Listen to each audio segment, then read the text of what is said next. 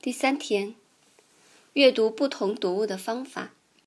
今日导读：在学习了如何进行不同深度的阅读之后，对于不同类型书籍的阅读方法，作者也进行了详细介绍。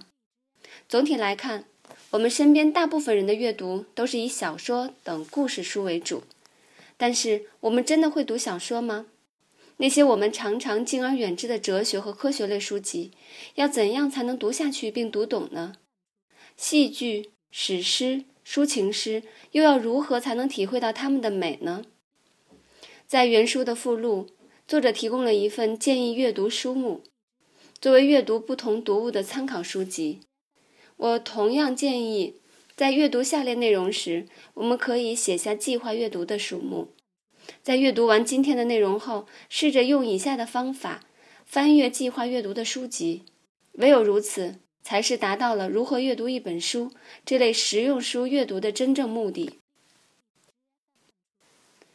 如何阅读实用型的书？我们刚好可以以这本实用型的《如何阅读一本书》来学习如何阅读这一本书。目前市场上的畅销书很大一部分都是实用型的书籍，如时间管理、理财规划、烘焙、烘焙技术、长跑健身等等。这类型的书，特别是自我管理类的书籍，常常被人们认为是心灵鸡汤。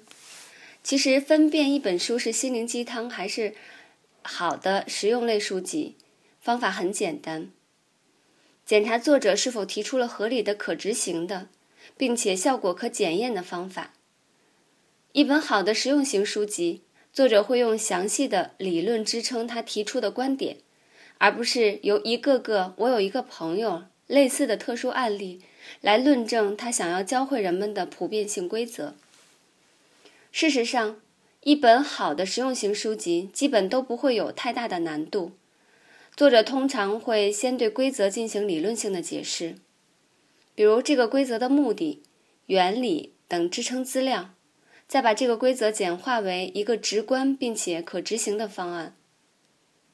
我们以如何阅读一本书为例，分析阅读的第二个原则是使用一个单一的句子，或最多几句话，或者是一小段文字来叙述整本书的内容。第二个规则，将书中重要篇章列举出来，说明他们如何按照顺序组成一个整体的架构。这是书里的两句话，简单易懂，理解起来几乎没有任何困难。我们要做的就是在信任这个规则的基础上，找到书里的可执行规则，然后用行动去解决问题。要注意的是。我们在前几天学习的检视阅读和分析阅读的规则，在这里并不冲突。比如，寻找主旨对于实用型书籍来说，也就是规则。总之，我们始终要牢记的是，任何一本实用型书籍都不能解决该书所关心的实际问题，实际的问题只能靠行动来解决。因此，就算你阅读的是一本实用型的好书，如果你只是看完而不去行动，那它对于你来说就是一本心灵鸡汤。如何阅读想象文学？之前我们谈的都是主动阅读，不过对于想象文学，我们可以暂回到被动状态，因为我们需要深刻的思考，但也需要适当的娱乐。想象文学能带我们暂时逃离现实。进入到一个更广阔、更深远的世界中。阅读想嗯 阅读想象文学的规则，总体上来说和其他类型的书是类似的，但作者重点强调了两个不要：第一，不要抗拒想象文学带给你的想象力；第二，不要去找共识、主旨或论述。简单的说，我们在阅读时要尽量去感受。想象文学带给我们的感性经验，弱化理性分析。虽然作者花了一定的篇幅来分析诠释规则，比如分析框架、主旨等，但他同样也说这是不值得提倡的做法。也就是说，如果你非要理性分析按这个规则，但是最好不要，因此，笔者认为，按主旨和框架的任务是次要规则。最重要的是，我们要全身心投入想象文学构造的世界中。对于重点内容，在书中做简单的记号即可。作为中国著名的想象文学作品之一，《西游记》或许是大部分人想象文学的启蒙之作。只不过，这个启蒙大多来自电视剧版的《西游记》。我们可以借着这个记忆来学习想象文学的阅读方法，因为这两者的学习模式非常相似。下面这篇摘自《西游记》第七十九回：“寻洞擒妖逢老寿，当朝正主救婴儿。”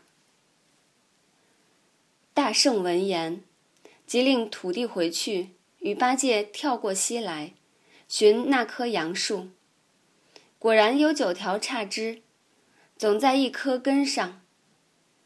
行者吩咐八戒：“你且远远的站定，待我叫开门。寻着那怪，赶将出来，你却接应。”八戒闻命，即离村呃，即离树有半里远近立下。这大圣依土地之言，绕树根。左转三转，右转三转，双手齐扑其树，叫开门，开门。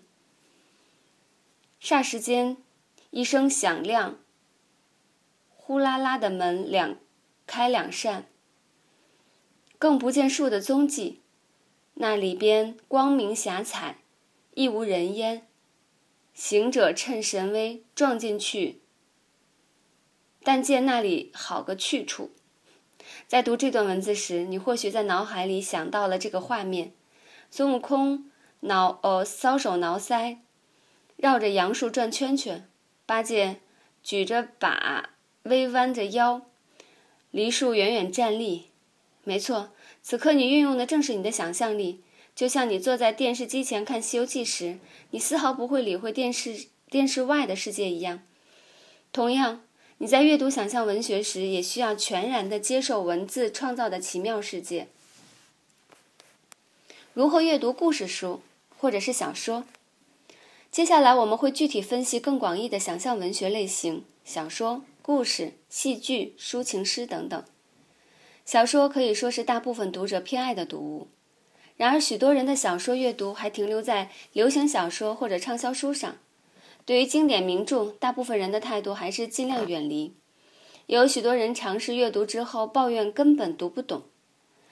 的确，许多大部分的名著都是史诗级的巨作，大量关系复杂的人物，大段历史背景的讲述，整页的风景描写，看似平淡无趣的故事情节，导致许多人在读完前面几页后，就主动的缴械投降，敬而远之。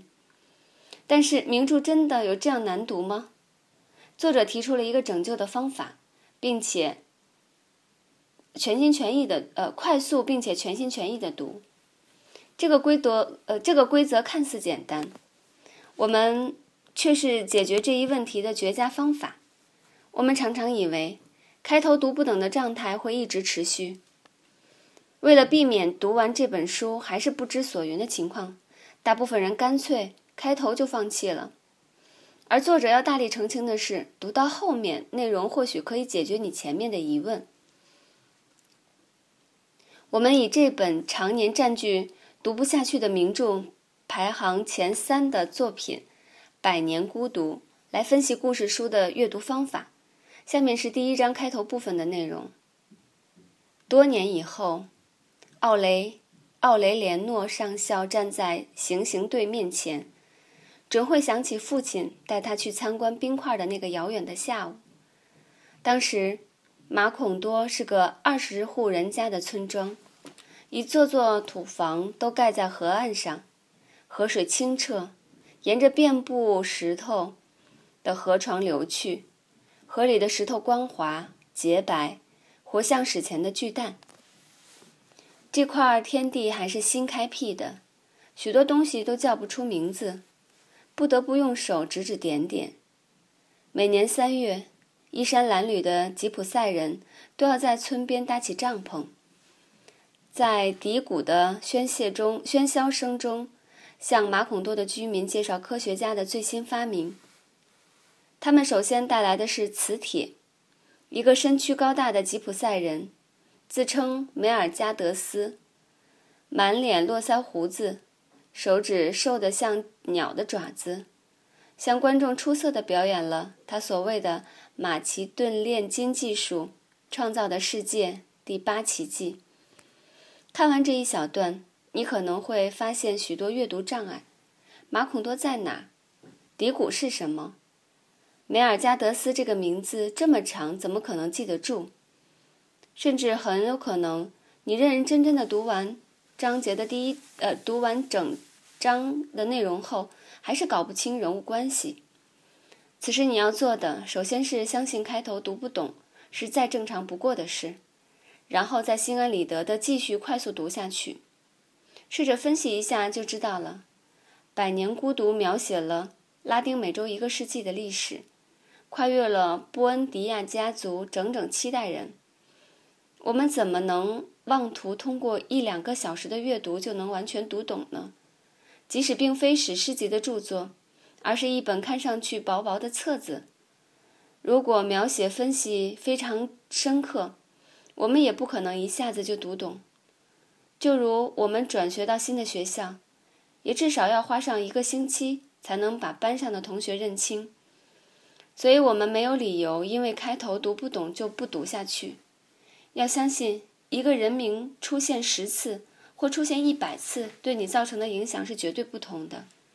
我们在阅读小说时要做的，就是不要太在意暂时的障碍，放宽心继续读下去，自然会柳暗花明。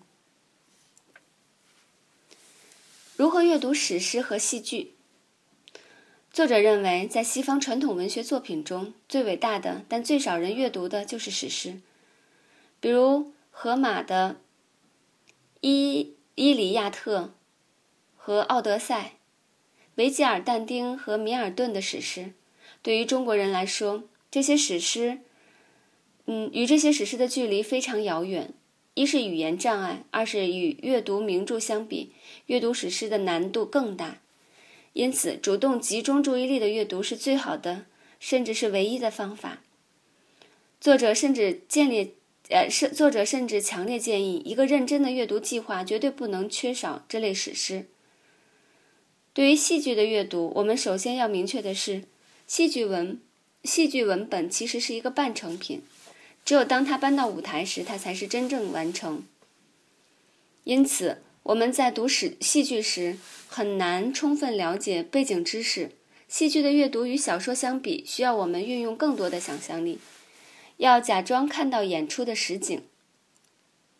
以莎士比亚最著名的戏剧《哈姆雷特》为例，第一景，城墙上，丹麦的埃辛诺尔堡在城墙的一个平台上，守卫。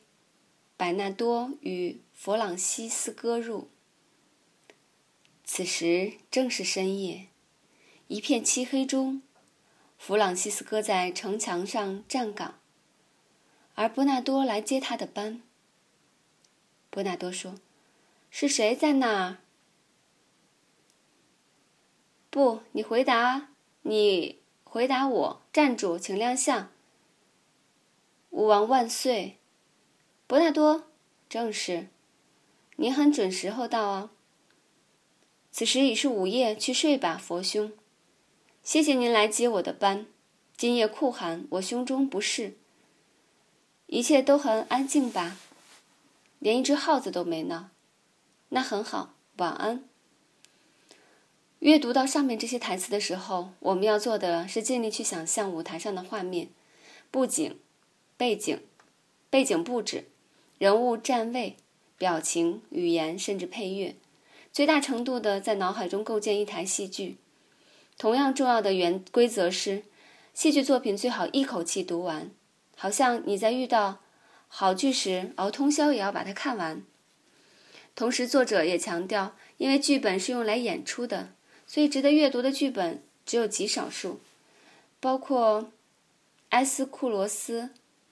呃，索福克洛斯、欧里庇得斯的悲剧、莎士比亚的戏剧、莫里埃的喜剧和少数现代作品。如何阅读抒情诗？谈到诗，大部分人都会认为自己读不懂，就像听古典音乐一样。我们在读诗的时候，仿佛捕捉不到任何有用的信息。作者认为，关于诗这种艺术作品，像小说和戏剧一样，阅读的第一个规则是要一口气读完，不论你觉得自己懂不懂。第二个规则是重读一遍，并且大声读出来。作者以莎士比亚的十四行诗为例，十四十四行诗就像中国古诗一样。是有严格的节奏和押韵规则的。当你大声读出来时，你的耳朵会抗议你眼睛忽略的地方。通过倾听诗的韵律之美，会增加你对诗的了解。在这里，我们不妨尝试一下，大声读出北岛的这首诗《回答》。卑鄙是卑鄙者的通行证，高尚是高尚者的墓志铭。看吧，在那镀金的天空中，飘满了死者弯曲的倒影。冰川季已过去了，为什么到处都是冰凌？好望角发现了，为什么死海里千帆相近？我来到这个世界上，只带着纸、绳索和身影。为了在审判之前宣读那些被判决的声音，告诉你吧，世界，我不相信。我们选取了这首诗的开头部分。当真正读这首诗的时候，你可能会发现自己的情绪、神态、动作都在发生变化，从开始的悲伤到最后的激愤。甚至想要拍案而起，如果是这样，那说明你可能已经体会到诗歌的美。作者最后强调，阅读抒情诗时，我们不必去过多了解作者的作者和历史背景。了解一首诗最好的方式，就是一遍一遍的去读它。思考与讨论。今天我们学习了如何阅读想象文学、故事书。史诗、戏剧以及抒情诗，如开头所说，我们要做的是重新审视之前被放弃的经典书籍，并且开始阅读从未涉猎的史诗、戏剧等领域。试着将今天介绍的每一类书籍各找一本。如果你不太清楚这个类型有哪些经典书，可以和其他人讨论一下。确定好书目后，再用今天提到的方法阅读。好了，今天的内容就到这里啦。